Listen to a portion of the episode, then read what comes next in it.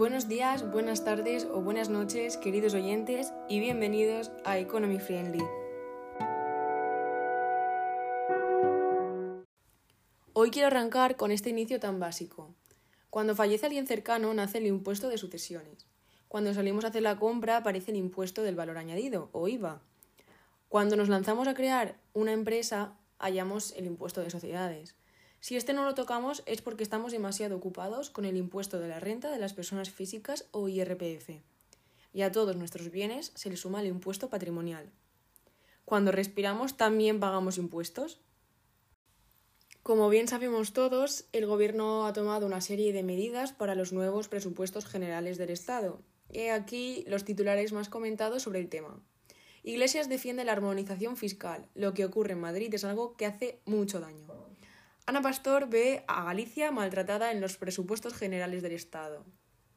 Sánchez sobre los presupuestos. Decimos adiós al pasado. Entre avanzar o quedarnos como estamos, el Congreso decide avanzar. Pensionistas se movilizan en Euskadi y critican los límites de los presupuestos a una subida general.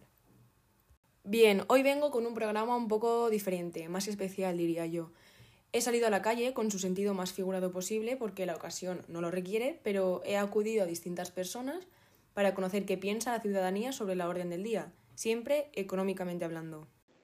Eh, como ciudadano español, estaría totalmente de acuerdo en que todas las comunidades a una se pusieran conformes en tener el mismo tipo de impuestos eh, en cualquier ámbito de, la vida, familiar, personal, de trabajo, en lo que sea, en la vida y en, la muerte, todo tipo de impuestos.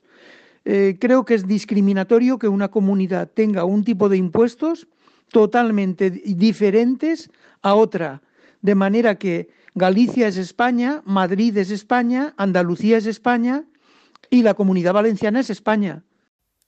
José Torró es pensionista. Ha trabajado toda su vida como autónomo en su pequeña óptica local y opina además que está totalmente a favor de una armonización general en todas las comunidades autónomas.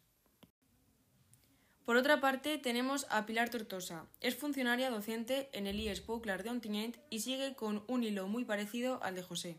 Hay comunidades en las que con menos impuestos a los contribuyentes se recauda más y mejor.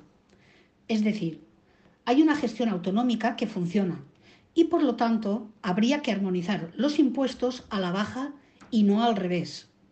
Rubén Barber, opositor para docente, nos da un punto de vista en representación a los que serán el futuro de España. Personalmente, creo que los presupuestos generales del Estado no están hechos para cubrir la necesidad económica que España tiene ahora mismo.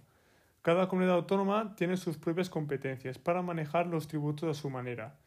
Si hay algunas comunidades cuyas medidas no están dando sus frutos, a lo mejor lo ideal, sería tomar ejemplo de ellas. Así lo han dicho y así os lo he mostrado. Esta es solo una pequeña representación de la opinión pública que nos lleva a varias interpretaciones.